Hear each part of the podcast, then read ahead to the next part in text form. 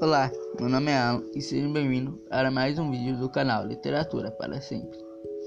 Bom, hoje vamos falar da biografia de Hans Christian Andersen. Hans Christian Andersen foi um escritor e poeta dinamarquês de histórias infantis.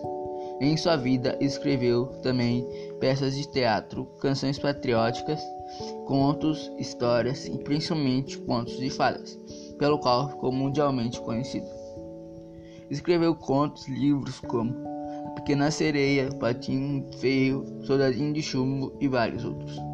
Nasceu em 2 de abril de 1805 em Odense, Dinamarca. Teve formação na Universidade de Copenhague em 1828 e ganhou vários prêmios. E faleceu no dia 9 de agosto de 1875 em Holliger.